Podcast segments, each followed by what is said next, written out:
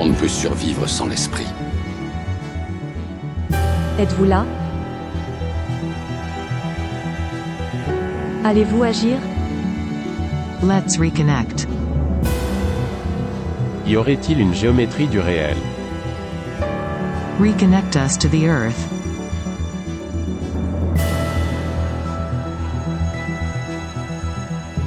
Bienvenue dans Géométrie du réel, le podcast produit par le studio des éditions L'Alchimiste. Bonjour, aujourd'hui nous recevons Patrick Poget, auteur de la tétralogie à venir qui s'appelle Germania, les chroniques de Germania, et puis Ashley Moore pour la tétralogie également qui s'appelle Lion des cendres, tous les deux parus aux éditions L'Alchimiste. Alors Patrick, est-ce que tu veux bien te présenter succinctement s'il te plaît? Oui, bonjour déjà. Alors Patrick, une cinquantaine d'années, euh, jeune quoi. Acheteur industriel de profession, grand amateur de jeux de rôle sur table et grandeur nature. Grand amateur d'histoire, surtout la période entre 1920 et 1950 et un peu plus. Passionné par euh, plein de choses liées à la montée du nazisme, Seconde Guerre mondiale, et surtout, surtout l'humain au milieu de tout ça. Je détaillerai un peu plus tard. D'accord. Très bien. Et donc euh, les morts, si tu veux te présenter euh, rapidement, oui. Alors bonjour. Euh, en ce qui me concerne, j'ai le milieu de la quarantaine, on va dire, pour rester voilà flou. Moi, j'ai une formation d'historien à l'origine qui a dévié puisqu'après très rapidement, vu qu'il faut manger, j'ai fait de l'informatique, mais j'ai jamais perdu mon, mon goût pour l'histoire en l'occurrence. Mon goût pour l'histoire serait très exactement en 1945, comme quoi, voilà. Et puis pour le reste, pour le reste, bon, c'est pareil, hein, j'ai un peu même son intérêt que Patrick. euh, j'ai fait beaucoup de jeux de rôle, beaucoup de grandeur nature, tout ce qui est le domaine de l'imaginaire, euh, euh, voilà. Si, enfin, j'oublie très souvent de dire que je suis multicarte, c'est-à-dire que j'ai aussi fait, je fais aussi de la peinture, de la photo, voilà. Je, m'essaye à tout, sauf la musique, qui est vraiment trop compliquée. D'accord. Donc alors, je vous ai euh, invités tous les deux pour parler évidemment de vos livres et puis un petit peu de, de tout ce qui est un petit peu autour. Ce que j'ai trouvé très intéressant dans vos livres, c'est que ce sont toutes les deux, tous les deux, pardon, euh, des uchronies. Donc alors, ma question, c'est euh, pourquoi avoir euh, choisi ce genre euh, très particulier qu'est l'uchronie et euh, pourquoi avoir euh, développé ces univers? Alors Patrick, si tu veux répondre en premier, par exemple, pour les chroniques de Germania. Alors, je pense que comme toute personne qui qui qui fait dans l'imaginaire, je suis fasciné par la théorie du et si. C'est génial de pouvoir se dire tiens mais euh, si à ce moment-là euh, quelque chose avait changé, euh, si l'histoire avait trébuché, qu'est-ce qui se serait passé? Je pense qu'on le fait sans arrêt quand on quand on lit un bouquin, on se dit mais là j'aurais peut-être fait ci, fait ça. Et l'Uchronie c'est vraiment l'ouverture à ça. C'est vraiment se dire bah tiens, je vais je vais voir qu'est-ce qui se passerait si je changeais un élément ou un autre.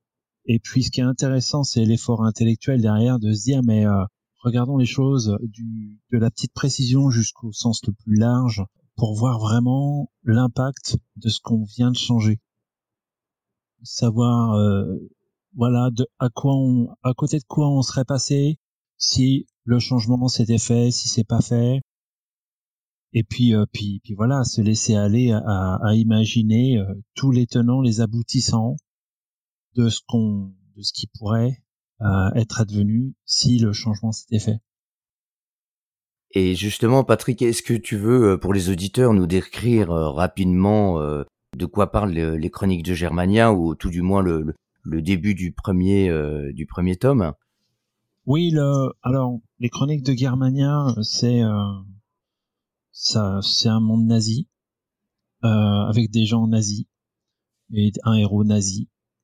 Euh, L'idée était de créer, euh, de, voir le monde en se projetant 160 ans après la victoire d'Adolf Hitler à la fin du conflit mondial.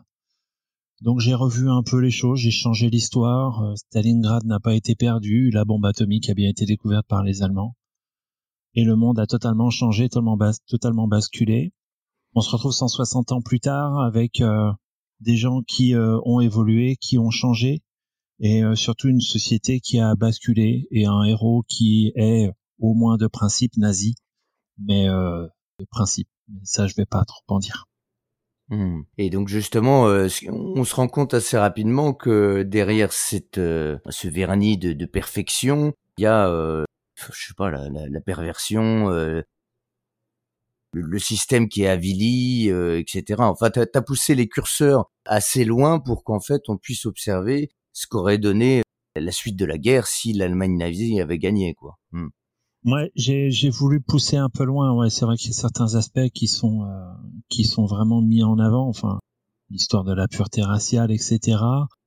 Et c'est vrai aussi que euh, je suis euh, moi euh, parfaitement convaincu que un tel système n'aurait pas vraiment pu tenir face à l'ouverture d'esprit. Enfin, l'humain, on lui donne un peu de liberté, il va s'accrocher, il va vouloir y aller, il va vouloir la garder, alors que le le système nazi en lui-même, c'était tout l'inverse. C'est une, euh, enfin, c'est l'oppression, c'est l'interdiction, c'est euh, penser d'une manière, pas d'une autre. Et forcément, euh, quand on se projette autant dans le temps, et c'est pour ça que j'ai voulu me mettre aussi loin de, de, cette victoire d'Hitler, d'Himmler et de ceux qui ont créé toutes ces horreurs, c'est pour peut-être pour voir que en fait l'humain en dessous il se manifeste et que bah il crée ce qu'il peut au milieu d'un système qui est hyper régencé. C'est aussi pour ça que ça ternit un peu l'image de ce fameux Reich millénaire euh, que Hitler a tant rêvé. Enfin, il a quand même été très très loin. Il a dessiné les plans, il a modifié, voulait modifier Berlin. Il avait même commencé à construire certains bâtiments. C'était, euh, c'est assez monumental. Aujourd'hui, reprendre tout ça, et se dire bah voyons, allons au bout des choses. Qu'est-ce qui se serait passé si euh, bah, on n'a plus Berlin, on a Germania et, euh, et au milieu, qu'est-ce qu'on a? On a des gens et est-ce qu'ils vivent normalement? Bah, Pourquoi ils vivraient pas normalement? Donc je pense que le, le, cadre des chroniques de Germania, c'est vraiment un, une vraie volonté de montrer euh, des gens qui euh, vivent en famille, qui vont faire des fêtes, qui vivent, qui ont des boulots mais dont la base même, la base même de cette société, c'est des massacres et des millions. Mais c'est loin tout ça, donc on peut se permettre d'oublier.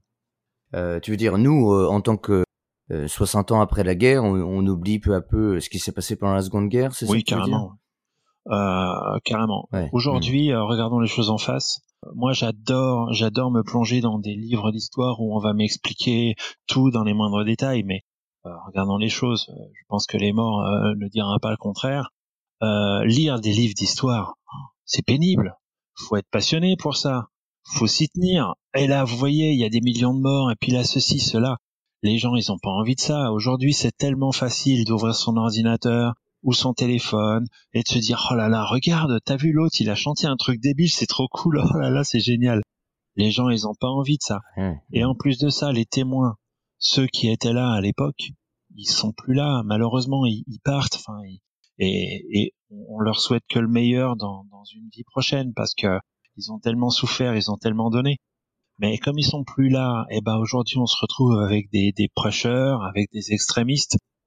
Moi, je fais pas de politique. Hein. Alors les extrêmes, elles sont de gauche, de droite, du centre, du milieu. On sait pas d'où elles viennent.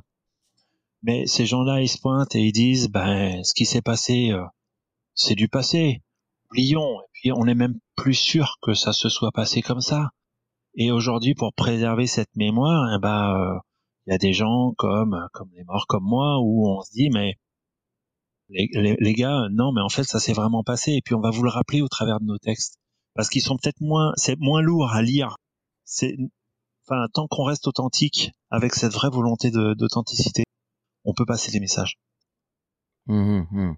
En plus, c'est d'autant plus intéressant que, effectivement, dans notre société, alors hein, je vais employer des, des grands mots, mais euh, consumériste ou euh, effectivement euh, l'ère de l'entertainment, enfin bon, le divertissement domine, etc. On n'a pas envie de se prendre la tête avec avec ces choses-là, alors que je suis complètement d'accord avec toi.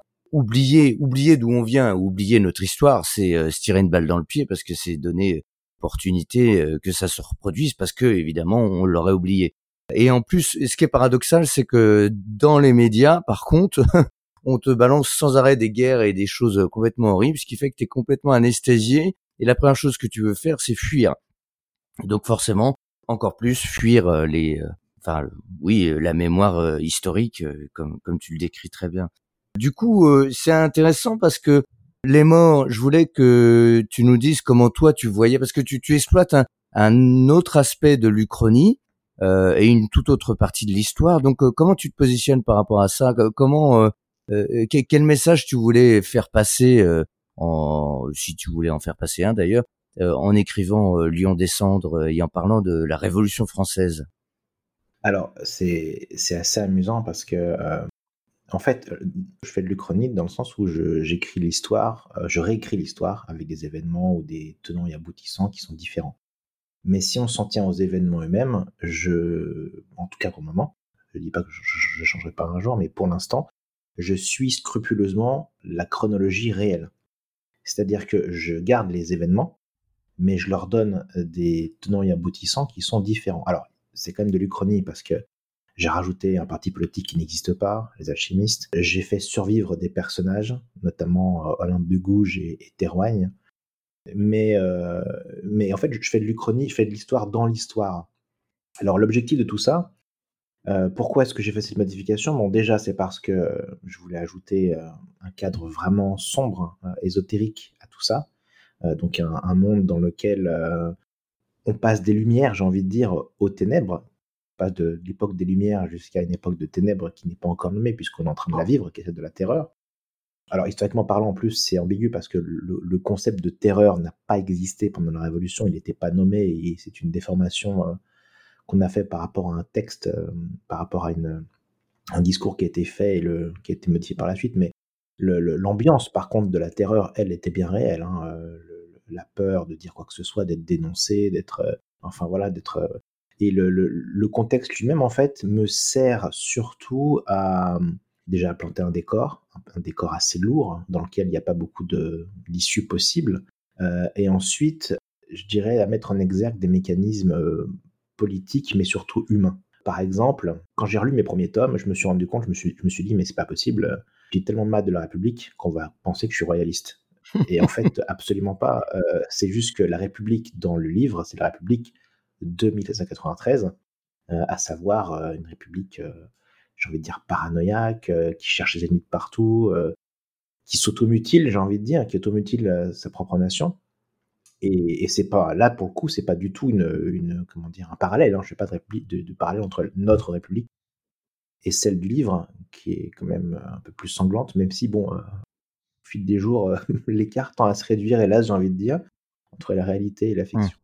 Mais euh, voilà, donc pour revenir au, pardon, au cœur du sujet, c'est simplement que l'Uchronie, pour moi, c'est une liberté, non pas euh, au niveau euh, de l'enchaînement des événements, puisque je garde les mêmes quasiment, hein, mais plutôt au niveau de gérer le, contenu, le, côté romancé.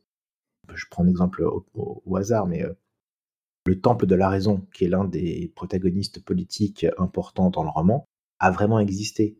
Euh, mais il a existé euh, l'espace de moins d'un an et plus sous la forme d'un concept qu'autre chose. Ça n'a jamais été vraiment une organisation euh, qui, qui, dire, qui pesait sur la politique, qui avait des agents, qui avait des... Non, jamais à ce niveau-là en fait. La plupart des temples de la raison étaient des églises qu'on a renommées et qui sont restées vides ou qui ont servi d'écurie ou de, de à grain, genre, genre de choses en fait.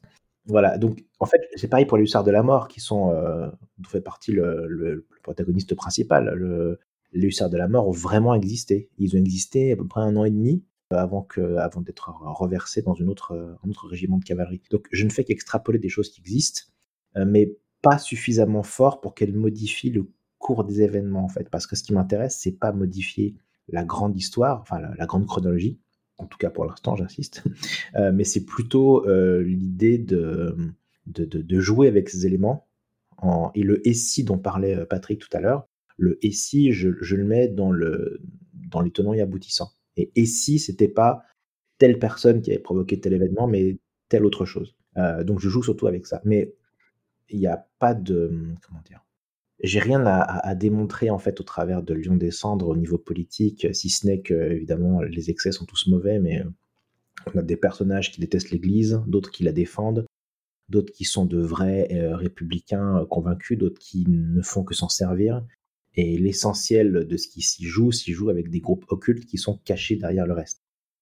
ce qui ressort euh, très fortement dans Lion des Cendres, c'est que plutôt euh, c'est l'aspect euh, magie ésotérique. les, les humains sont presque soumis à des forces supérieures, si, j'ose dire. Alors, oui et non, parce que, enfin oui, oui, parce qu'ils en ont pas conscience, euh, dans la plupart des cas en fait. Après, encore une fois, ce n'est que de l'extrapolation poétique, j'ai envie de dire. Par exemple, la plupart de mes magies sont basées sur des arts. Le, plus, le premier qui m'est venu, c'était la symphomancie, donc la, magie de la musique. Et finalement, ça n'est qu'une extrapolation, encore une fois. Pourquoi? Parce que la musique inspire, la musique, elle, elle permet de découpler ses émotions, elle permet de vivre plus fort des choses. Finalement, est-ce que c'est pas déjà une magie? Euh, Pareil pour la fascination que peut apporter la, peinture euh, ou la danse, qui, sont, qui peuvent parfois toucher à, j'ai envie de dire, à l'hypnose, hein, à l'auto-hypnose. Euh, à partir de là, je, n'ai fait que, j'ai envie de dire, donner un cadre euh, plus euh, cinématique à quelque chose qui existe déjà. En tout cas, mmh, c'est mmh. mon point de vue. D'accord, d'accord. En tout cas, ce que je note aussi euh, sur vos deux livres, ce sont tous les deux des dystopies.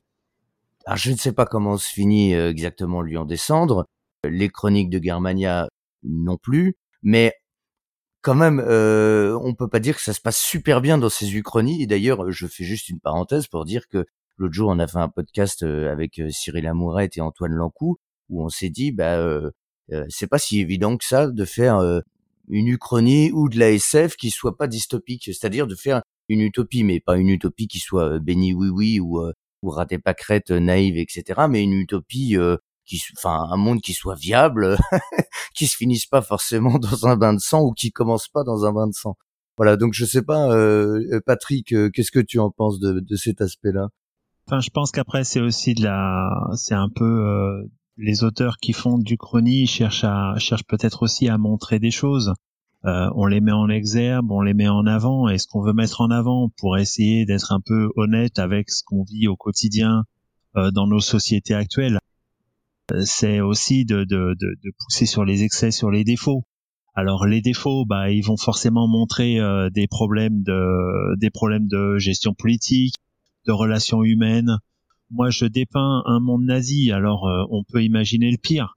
Je voyais pas euh, comment il était possible de, de, de faire le monde des bisounours chez Adolf Hitler, tu vois. Donc Aujourd'hui, le, le, le, le, troisième Reich, le, Reich millénaire, est basé sur tout plein de d'horreurs. Alors, ça se voit pas trop euh, dans, je vais pas trop en dire, mais dans le premier, ça se voit pas trop encore parce que c'est tellement normalisé. On, enfin, je, c'est des familles, c'est des gens qui vivent dans une ville, une vie honnête, une vie, euh, une vie normale, comme nous, quoi. Et euh, c'est ce parallèle-là qui est intéressant, c'est au moment où ça dévie. Et c'est là où ça devient un peu euh, un peu compliqué parce qu'on se rend compte que au-delà au-delà de au-delà des apparences, eh ben ces gens-là, ils sont comme nous. C'est-à-dire que tout ce qui peut se passer de mal, de terrible, toutes les, les, les perversions euh, qui, qui, peuvent exister dans ce que je montre, bah c'est là, c'est là. Et oui, c'est dark, oui, euh, alors après, ça peut être tiré vers le positif à un moment ou tiré vers le négatif en enfonçant encore un peu plus le bouchon. Ça, c'est après, c'est la volonté des auteurs, mais quelque part, on, on, on, dépeint une situation qui est négative pour que le lecteur, en se disant ça, quand il ferme son bouquin, il se dise pas ah ouais mais c'est bon, c'est de l'imaginaire. Non non, regarde autour de toi, euh, comment tu parles aux autres, qu'est-ce que tu penses des autres, euh, regarde, les nazis, ils aiment pas les différences, ils aiment pas les noirs, ils aiment pas les les les, euh, les maghrébins, etc. Est-ce que toi, t'es pas un peu pareil? Est-ce que toi, tu peux te regarder dans la glace en disant ce qu'il y a dans le livre, c'est pas moi? Et je pense que euh, ça, ça, ça titille un peu. Montrer des choses belles et tout ça, c'est un peu ennuyeux. Euh, et je, juste, en, en t'écoutant, il y a un, un, truc qui me revenait à l'esprit. C'est cette fameuse tirade qu'on entend dans Matrix où tu as euh, l'agent Smith qui dit que ils ont essayé de faire un monde parfait, utopique où tout le monde était heureux, mais en fait ça marche pas. Parce qu'à un moment, l'humain, hmm. eh ben, il revient là-dedans et il ramène toutes ses envies, ses perversions, ses, il regarde l'autre, il se dit différent, il va l'envier, il va vouloir, il va vouloir posséder. Et à partir de là, bah, ça part en Z. Mmh, mmh. Après, je, je, précise juste que je parlais pas de, de monde parfait où il se passe rien. Hein. Ça, je, je pense que c'est pour le coup c'est une utopie. Euh, ouais, ouais, là c'est là c'est euh, effectivement ça n'existe pas. Non, mais je pensais par exemple, enfin, je je, je, je prends une grosse ficelle, hein, mais trouver des solutions pour certaines conséquences des crises écologiques ou ce genre de choses là. Voilà. Euh, après, évidemment, euh, on a tous nos, nos travers, nos envies, nos zones d'ombre. Et effectivement, il y a toujours un truc qui tourne mal à gauche ou à droite. Après, je pensais plutôt aux, grandes directions. Mais finalement, euh, le système de miroir que tu que tu mets en avant, d'ailleurs, c'est bien bien souvent pour ça qu'on fait des dystopies, c'est pour dire bon bah voilà, comme dans 84 ou ou comme dans mon livre 2048, bon bah c'est juste regardez, euh, si vous voulez pas que ça, ça arrive, euh, regardez-vous maintenant euh, et dites-vous si c'est dans cette direction-là que vous voulez aller ou non. Effectivement, oui, tout à fait. Je suis assez d'accord avec toi. Enfin, mais j'ai l'image du calque en fait. c'est vrai que tu prends les aspects sociétaux, humains, on prend un calque, on va nous écrire une version, un calque imaginaire qui s'est pas passé, et puis on va le poser sur le calque de la réalité on va le poser euh, sur le facteur humain et puis surtout, alors surtout parce que ça c'est un truc euh, qui moi me motive énormément, c'est le devoir de mémoire. Aujourd'hui, euh, enfin je veux pas faire de mais parallèle, on n'est pas là pour faire de la politique. Mais quand il y a quelque temps on nous disait oh là là attention, des extrémistes, mais machin, que ce soit de gauche ou de droite, une fois plus, hein, je fais pas de politique mais les gens regardaient un peu en arrière, euh, il y a un peu moins de 100 ans, c'est exactement ça qui s'est passé et qu'est-ce que ça a amené? Regardez, euh, on était quelques-uns à se poser la question, je sais pas si les morts a eu cette même réflexion, euh, voilà, mais mais globalement les années 30 ont été un, facteur extrêmement, enfin, c'est visuel et aujourd'hui les gens s'étonnent, mais pourquoi? Parce que ils, ont oublié. Et c'est aussi pour ça. Ben oui, alors, il y a, y a, un aspect qui est, qui est important. Euh, je, je, vais faire une parenthèse un, peu courte. Quand euh, j'étais, j'ai fait mon service en tant qu'objecteur de conscience dans une association humanitaire qui s'appelait Enfants réfugiés du monde et qui n'existe plus d'ailleurs. Et euh, je suis parti donc en Bosnie euh, au lendemain de la guerre euh, là-bas. Et en fait, donc c'est un sujet qui m'a, enfin c'est une histoire qui m'a profondément marqué et c'est un sujet qui m'a préoccupé parce que du coup, évidemment, donc j'avais je sais plus si j'avais à peine 20 ans ou 19 20 ans enfin bon.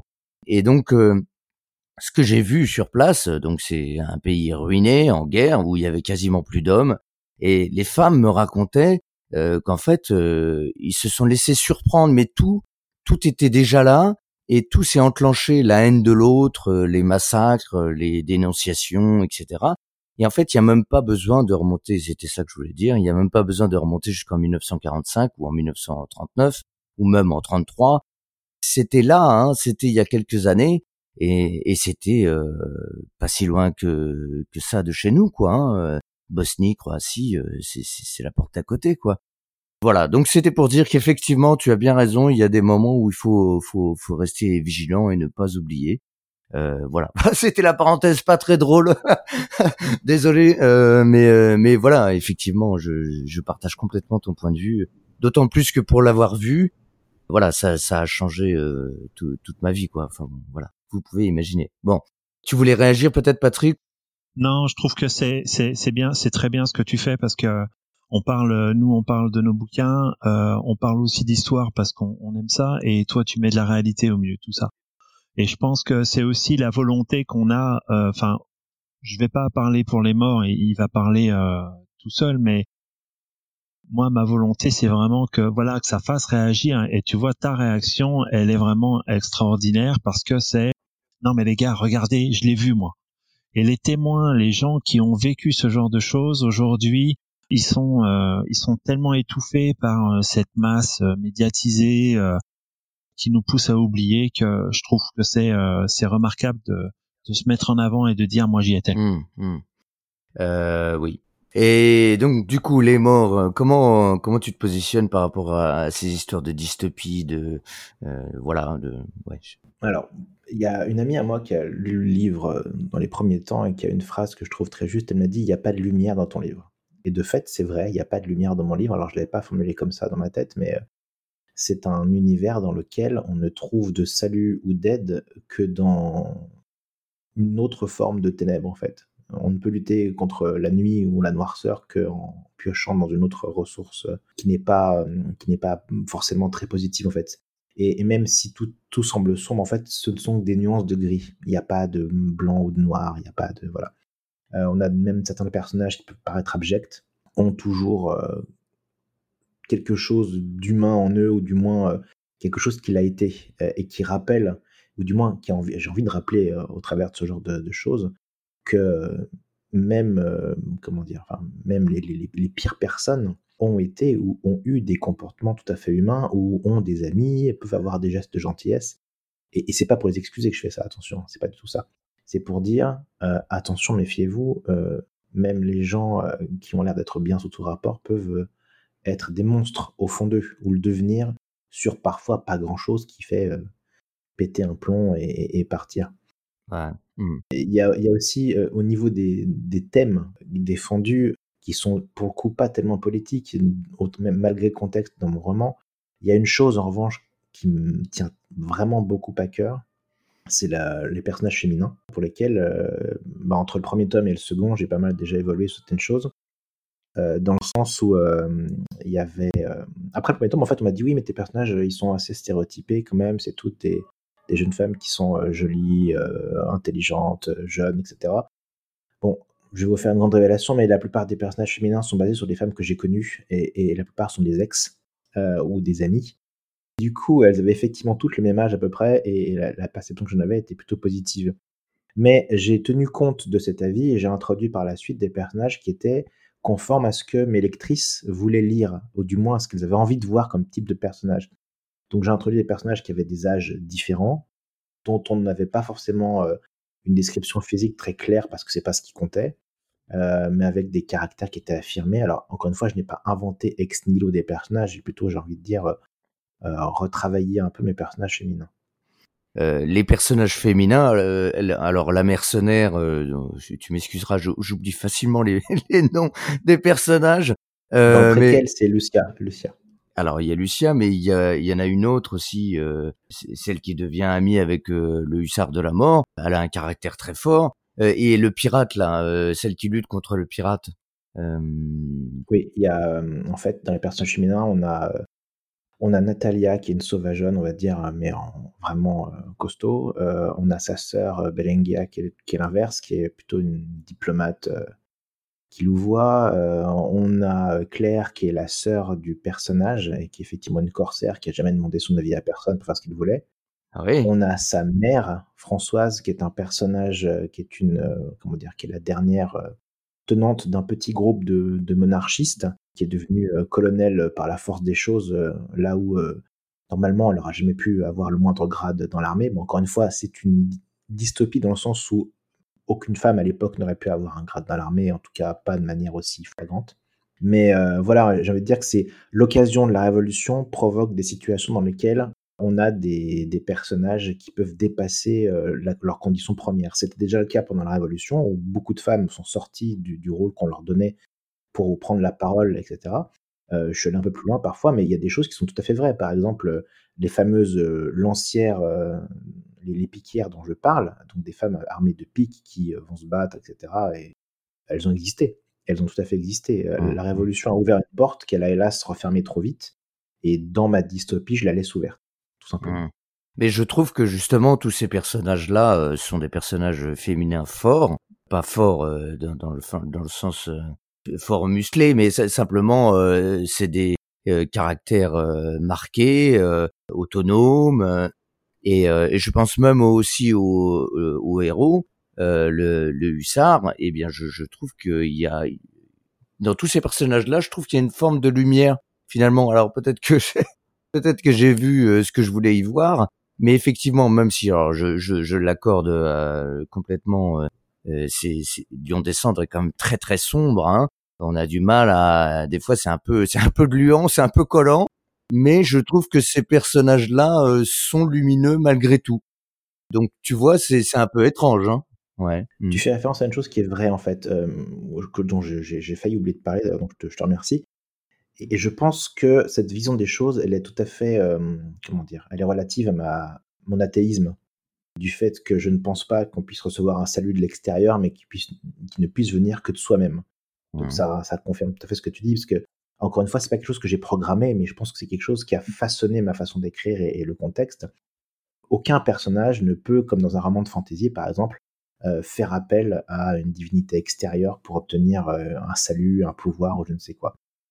Ça arrive au travers du roman, mais en général c'est du vol, ou ça, c'est pas quelque chose qui, qui, qui, dure très longtemps ou qui est très positif pour une personne mon sentiment vis-à-vis de ce qui est ésotérique dans le roman, c'est un petit peu comme dans l'univers de Lovecraft. Euh, quand, on, quand on commence à comprendre, euh, on perd les pédales. et, voilà, c'est un peu ça.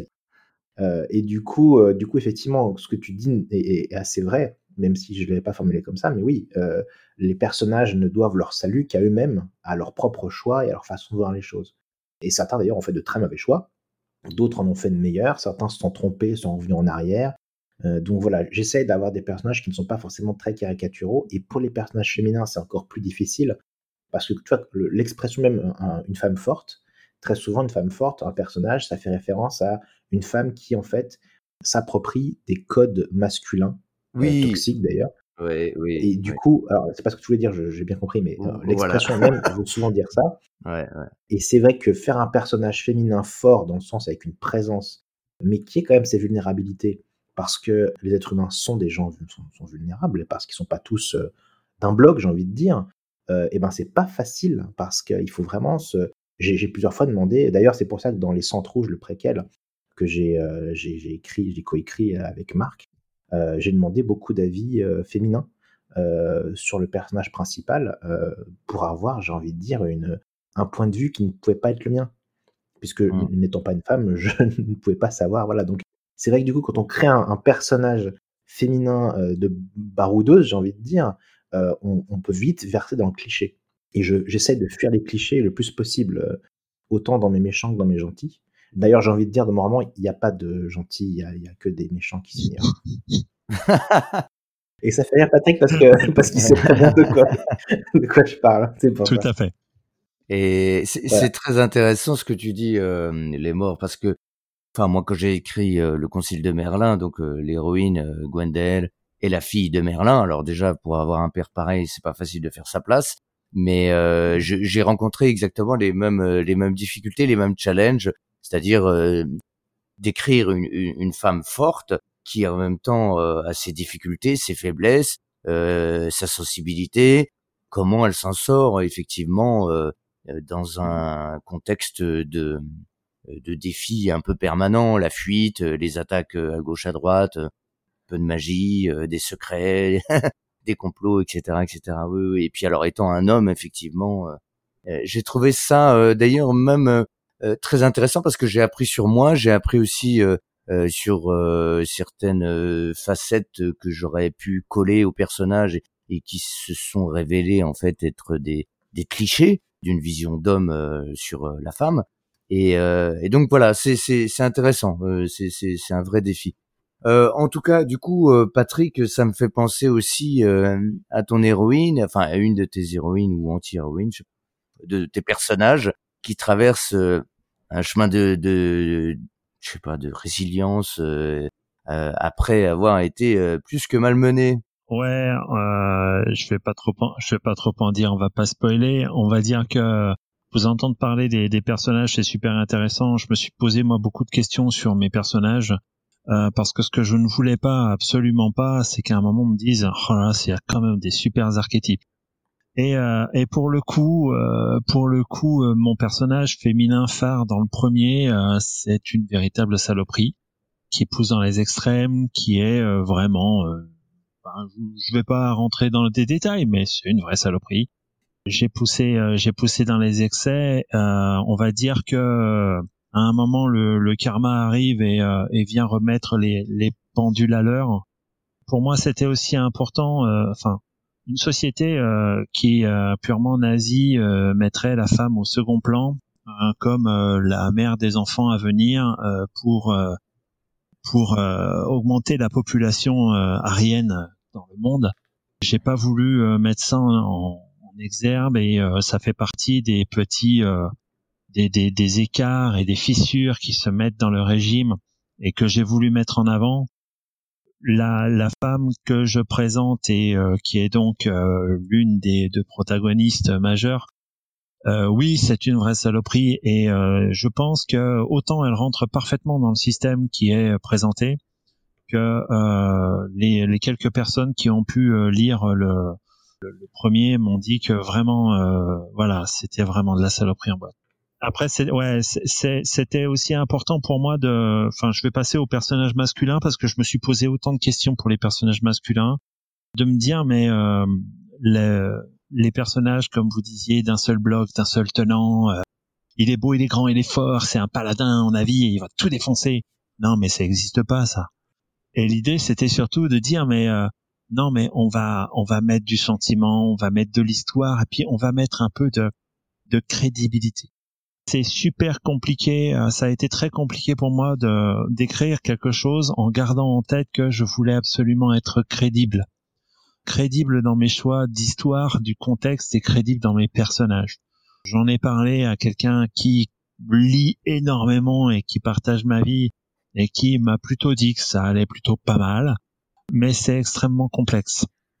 Et avoir dans un roman des, des personnages qui sont euh, d'un seul bloc, un seul tenant, on sait de l'avance ce qui va se passer.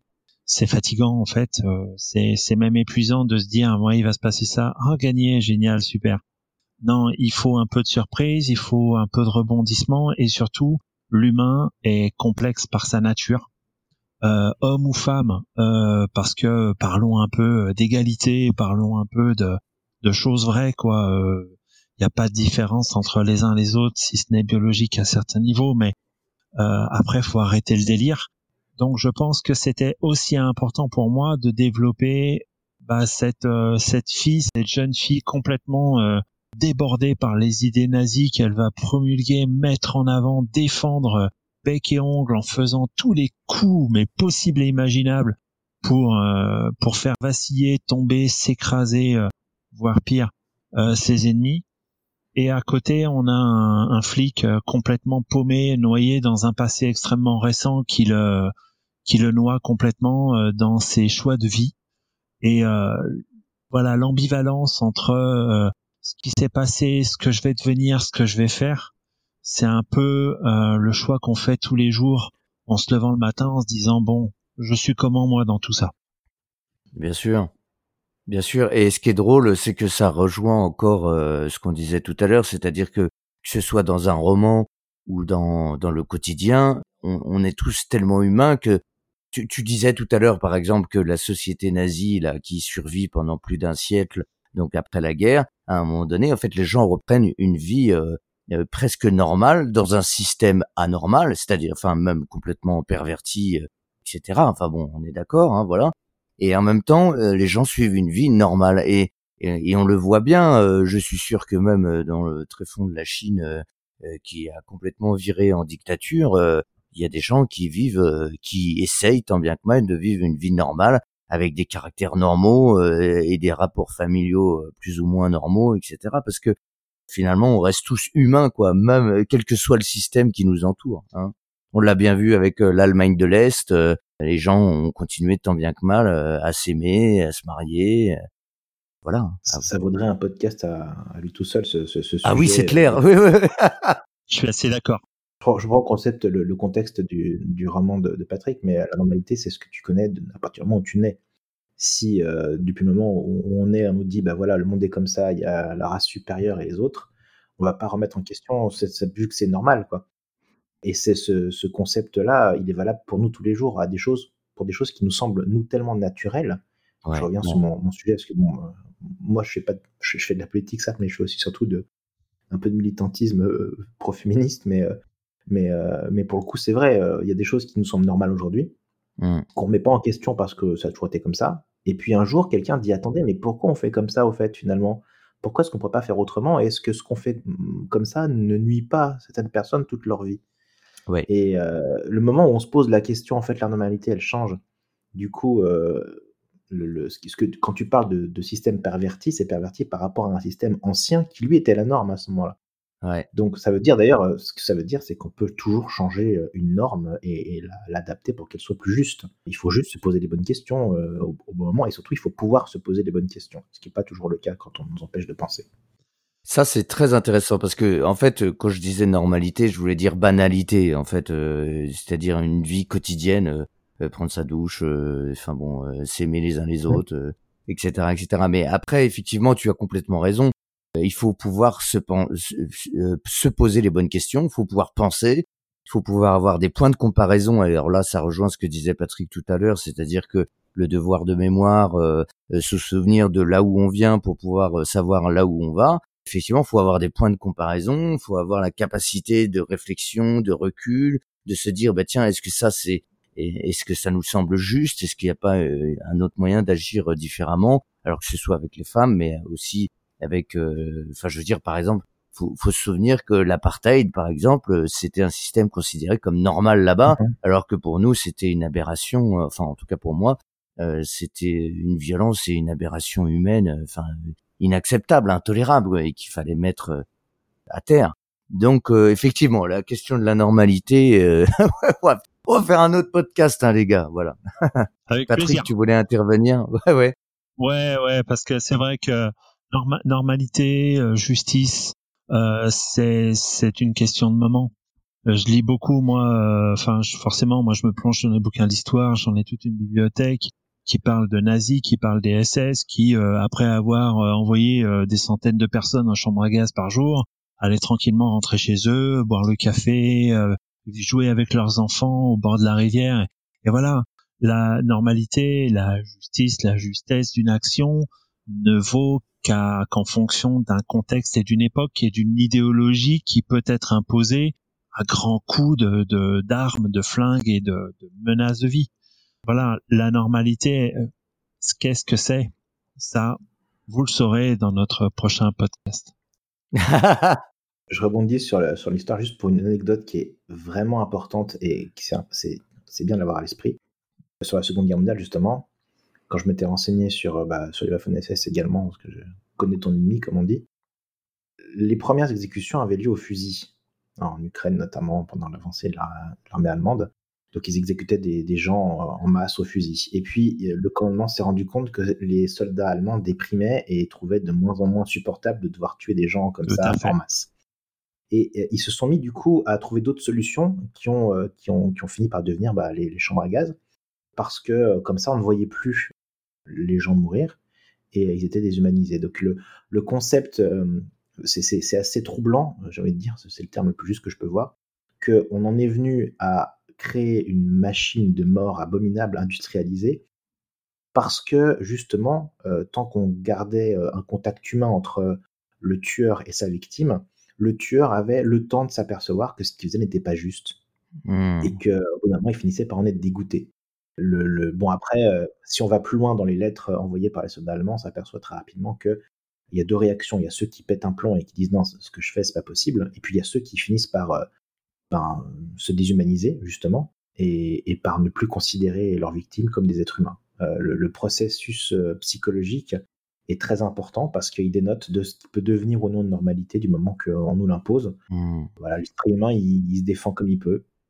Et puis tu as aussi à prendre en compte les, le fait qu'à cette époque-là, et surtout en Allemagne, hein, le peuple allemand est connu pour être un peuple très obéissant. Un ordre est un ordre. Et euh, la première chose qui les dérangeait, c'était pas forcément de tuer un ennemi, même si le à répétition, c'était quand même assez euh, assez dur, mais l'ordre, l'ordre était là et le chef pouvait montrer l'exemple parce qu'au-dessus de lui, l'ordre était là. Ils se sont cachés derrière euh, toutes ces euh, ce, ce, ce prétexte abominable euh, durant tout leur jugement euh, les années d'après que ce soit à Francfort pour Auschwitz ou à Nuremberg. On a suivi des ordres mais l'humain lui-même comme tu le dis très bien hein, les morts hein, voilà il a fallu alors euh, la balle dans la nuque ah ben non alors là euh, pas de face déjà tournez-vous Euh, et puis le corps faut qu'il tombe directement dans la fosse comme ça on le voit pas et puis on change de personne il reste pas à la même position il y a eu toute une étude à la fois pour préserver ce pauvre soldat qui allait tuer par centaines des personnes, et aussi parce qu'il faut quand même pas l'oublier, parce qu'il y avait des millions de personnes à exterminer et que ça allait pas assez vite. Voilà. Et ce que je voulais dire, euh, c'est que finalement, euh, tout ce que vous dites et tout ce qu'on dit depuis tout à l'heure, c'est des questions euh, de d'idéologie, c'est des c'est des pensées qui ont été systématisées, qui ont été réfléchies, qui ont été mises en œuvre ensuite. Mais du coup, tout ça, ce, ça n'est que des pensées en fait. À un moment donné, ils se sont dit tiens, ben ça, on va dire ça c'est mal, ça c'est bien, ça il faut faire ci, il faut faire ça. Et, et ensuite, euh, il y a eu une mise en place euh, de l'action, mais euh, tout a tout a d'abord été pensé. Et c'est là qu'on peut se demander, même si la pensée n'est pas la première chose qu'on doit surveiller, avec l'émotion qui va derrière, évidemment, genre la haine ou la peur. Mais voilà. C'est peut-être pas pour rien que les, les premières victimes des systèmes tyranniques ou autoritaires sont les intellectuels qui pourraient être amenés justement à agir sur la pensée. Bien sûr, oui, tout bah à fait. Il y a, as dit une chose tout à l'heure, euh, Lionel, qui était intéressante, sur laquelle je voudrais rebondir au, au sujet des, dystopies, justement, de savoir euh, comment dire, comment faire une dystopie de science-fiction, enfin, ce genre de choses. Donc, on, revenait toujours au même type de, de, sujet, finalement. Ben, je me suis posé la question il n'y a pas très longtemps, je me suis dit, si aujourd'hui je voulais vraiment faire de la SF euh, dystopique, hum. qui s'éloigne suffisamment de la réalité pour, pour que les gens soient plongés dans quelque chose d'imaginaire, euh, il faudrait justement inventer des, des futurs euh, écosophes euh, avec une harmonie mondiale, avec des gens qui seraient retournés à des valeurs plus saines, sans consumérisme, sans pollution. Enfin, il faudrait imaginer un monde qui ressemblerait à ça, mmh qui serait nettoyé de ce genre de choses. Et là, on aurait vraiment, comment dire, un contexte étranger au nôtre, parce que mon souci actuellement, c'est que je trouve que le monde réel commence tellement à ressembler à nos dystopies anciennes, voire à s'y confondre complètement, hein, que ce soit au niveau politique, euh, au niveau, euh, au niveau pollution, industrie, euh, etc. Que si on veut vraiment créer quelque chose de neuf, il faut vraiment partir dans des utopies qui aujourd'hui semblent absolument inaccessibles, comme justement un monde plus écologique. Moi, je suis en train de bosser sur un livre là-dessus depuis depuis plusieurs mois, et en fait, je suis en train d'imaginer une suite où effectivement on serait ni dans la dystopie, ni dans l'utopie, mais où, on essaye d'inventer, où j'essaye d'inventer donc des, euh, des, des, nouveaux, des nouveaux modes de vie. Les trois quarts sont euh, comment euh, des gens itinérants. Il y a des nouvelles castes, des nouvelles formes de société qui ont émergé. Il y a des gens qui occupent par exemple des châteaux forts. Il y en a d'autres qui sont dans la transhumance avec des troupeaux. Il y en a d'autres qui sont rassemblés dans des villes qui sont des derniers bastions d'ultramodernisme, etc. Et donc j'essaye de décrire ce, ce nouveau monde-là où, euh, où il y a quasiment plus de pétrole, où les gens euh, ont ressorti leur charrette et euh, où le maréchal Ferrand est quelqu'un qui vit plutôt bien. voilà, donc bon, c'est pas nouveau hein, en fait quand tu regardes bien dans la littérature, si tu fouilles bien, il y a il y a ce genre de de, de, de livres un peu entre le cyberpunk et le post-punk. Enfin bon, bref, post-apo, etc. C'est vrai que quand tu veux quand tu veux créer du futurisme, entre parenthèses, on a très souvent tendance, c'est paradoxal, mais à, à, revenir en arrière, à imaginer un futur qui bah s'inspire en fait de, de, certaines structures. Parce que, un exemple tout bête, euh, quand j'étais euh, gamin en 1988 et qu'on nous a demandé de faire une petite dissertation sur à quoi ressemblait, euh, comment serait l'an 2000, tout le monde mmh. a pensé aux voitures volantes, mais personne n'a imaginé Internet. parce qu'à l'époque, c'était complètement hors sujet. Ouais, tout à fait. Personne n'a pensé aux réseaux sociaux, aux téléphones portables, à ce genre de choses, parce que c'était pas une technologie qui existait. Elle est née très rapidement et elle a pris une place monstrueuse en très peu de temps. Donc, on est aujourd'hui, qui sait, qui sait ce qui va dans 20 ans, 30 ans devenir le, le centre de l'attention des gens? Euh, est-ce qu'on va avoir, je dis n'importe quoi, mais euh, euh, si, si le, comment dire, si la, la, technologie ou le savoir s'implante dans le cerveau humain, par exemple, pense au hasard, euh, ça veut dire que ça va totalement restructurer euh, la société.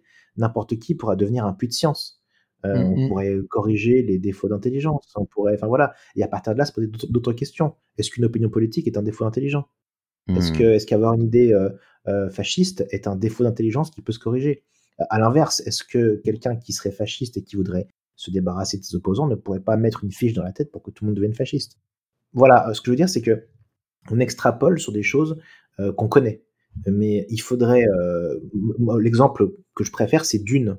Dune extrapole un futur sur un truc qui n'existe pas, l'épice. l'épice a totalement changé la, façon dont les gens voient les choses et, la technologie est devenue un ennemi. Bon, je résume très rapidement parce que je vais pas faire un plan sur dune, mais ce que je veux dire, c'est que ce que je veux dire, c'est qu'en fait, on a un élément nouveau qui sort de rien et qui du coup conditionne tout le reste. Il faudrait, pour faire de la dystopie aujourd'hui qui soit vraiment, qui remanie en profondeur les choses, imaginer un élément nouveau qui mmh. modifie totalement sa, sa, société contemporaine. Et, euh, et, ben, mine de rien, c'est le plus difficile à faire aujourd'hui, euh, plus difficile que d'imaginer euh, une guerre des robots ou ce genre de choses, hein, qui, mmh. qui, pour le moment semble, enfin, plausible, j'en sais pas, mais accessible du moment que ces technologies existent déjà. Mmh. Je pensais à plusieurs choses, c'est que par exemple dans 2048, c'est exactement ce que tu dis, c'est-à-dire l'implant dans le cerveau, le fait que tous les cerveaux sont reliés, euh, créant en fait un nouveau web dont euh, dont le, support est, la toile du nombre de, de cerveaux euh, qui, enfin, la mise en, réseau de tous les cerveaux, le plus possible de cerveaux, euh, font tenir le, le, le, système qui, qui devient le nouveau web. Et donc à partir de là, effectivement, euh, tout le monde sait ce que pense tout le monde, tout le monde peut voir ce que ce que voit l'autre, tout le monde est en, il y a, y a, plus, y a plus du tout d'intimité et en même temps, tout le savoir en lui-même est disponible tout le temps en permanence. Mais du coup, euh... est-ce que c'est mieux pour autant? Et voilà, c'est un enfer total. C'est un enfer est-ce total. Que, est-ce que ce que parce que ce que tu décris là, euh, alors à, à, à, mon grand, grand regret et je corrigerai la chose, je n'ai pas lu 2048 mais j'ai beaucoup lu de, de, de, cyberpunk pour en avoir euh, fait euh, en, jeu de rôle et, et, ça reproduit un peu cette idée-là. Est-ce que c'est mieux? Euh, Oui, il faut un élément. Est-ce que se projeter euh, en se disant tiens il y a les implants, alors maintenant on pourrait si ça, oui, mais ça redevient un monde tyrannique. c'est de la, on revient sur quelque chose de noir où la manipulation devient omniprésente ou le positif de bah j'ai le savoir, oui, mais quel savoir tu vas avoir? Est-ce que ce savoir-là va pas non plus être manipulé d'une certaine manière? Est-ce que le côté humain qui euh, qui euh, qui prévaut en disant mais moi je sais plus que l'autre Est-ce que cette envie de, de, de domination, de que ce soit par le savoir, par la politique, par l'idéologie, euh, la religion, est-ce que ça va pas ressortir à un moment? Est-ce que l'histoire passée, est-ce que les, les siècles passés ne nous ont pas montré que même dans des sociétés qui prônaient une égalité, une, une amélioration des choses, est-ce qu'il n'y avait pas derrière tout ça des éléments cachés qui faisaient que, bah, en fait, il y avait euh, au-dessus euh, des dominants qui vivaient super bien et en dessous des gens qui faisaient comme ils pouvaient. On revient sur un système communiste où on partage tout, on se dit tout, mais je pense que tout le monde aimerait avoir les conditions de vie de, des, des membres du bureau. Donc euh, voilà. Et euh, est-ce que, comme tu disais tout à l'heure, les morts, euh, quand on imagine des dystopies, est-ce que finalement on revient pas un petit peu en arrière, si tu l'imagines sous une forme post-apocalyptique? Est-ce que finalement revenir en arrière, c'est pas aussi ne pas revenir en arrière, mais revenir sur des choses plus simples, plus proches de la terre, plus proches de de l'humain finalement, puisque nous sommes nous faisons partie de la nature, nous sommes la nature, il n'y a pas nous et l'environnement. Et euh, tu vois, c'est, on n'est pas quelque chose de détaché, et que finalement c'est pas un retour en arrière, mais un retour à quelque chose de plus harmonieux. oh là, je lâche le mot. en, tant qu'étudiant en histoire, parce que je vais pas dire que je suis historien, j'ai, j'ai pas le diplôme pour, mais, mais en tant qu'étudiant en histoire, ce que je peux te dire, c'est qu'on a toujours tendance à idéaliser le passé d'une manière ou d'une autre. Hmm. C'est ce que fait ce qu'on appelle l'histoire nationale qui crée le roman national. Donc ça veut dire que ça crée euh, une, belle histoire du passé euh, dont on est censé s'inspirer pour le présent. Alors ça peut être une bonne chose d'avoir des exemples pour pouvoir, euh, je dirais, maintenir ou, soutenir son action du moment. Mais le problème des exemples, c'est que très souvent, ce sont des exemples qui sont polissés à partir de personnages qui sont finalement tellement lisses quand on s'en sert qu'ils n'ont plus rien à voir avec l'original. Je prends l'exemple de Napoléon, par exemple, qui est devenu une figure en France de ce qu'on apprend à l'école, euh, c'est un grand homme français. Voilà, on va résumer à ça.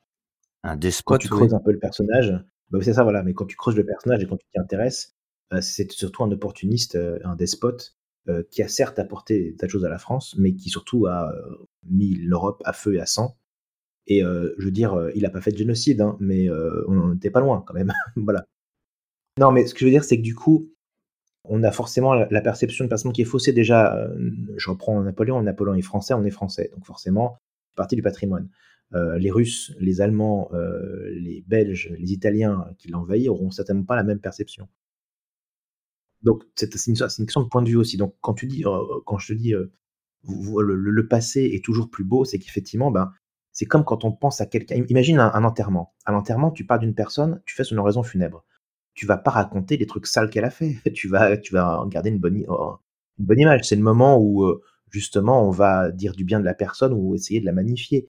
Et si vraiment la personne était, était un salaud, bah, il y aura personne à son enterrement et personne s'en souviendra. Mais du coup, euh, j'ai envie de dire, euh, ce qui compte, c'est de, de, de, garder tous les faits à l'esprit parce que le passé n'est pas meilleur. Le passé était ce qu'il était.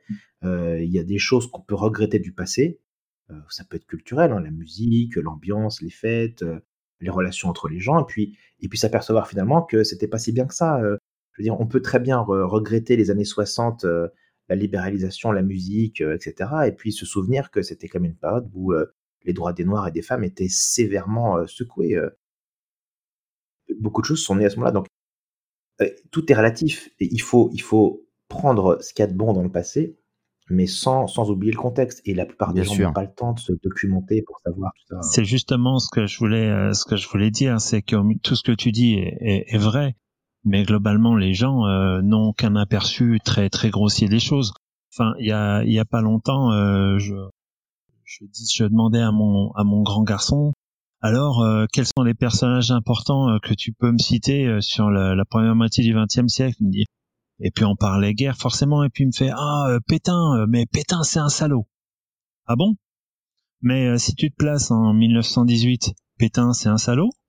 Non, parce que l'histoire nous apprend que bah les gens échangent, ils varient, et puis ils peuvent passer bah du du meilleur au pire, du pire au meilleur, et dans des contextes qui sont toujours toujours à bien prendre en compte, sinon on, est complètement faux. C'est comme vous disiez tout à l'heure, et à très juste titre, créer un personnage féminin et le mettre en avant dans toute sa sensibilité, pour des hommes, euh, ça va être compliqué.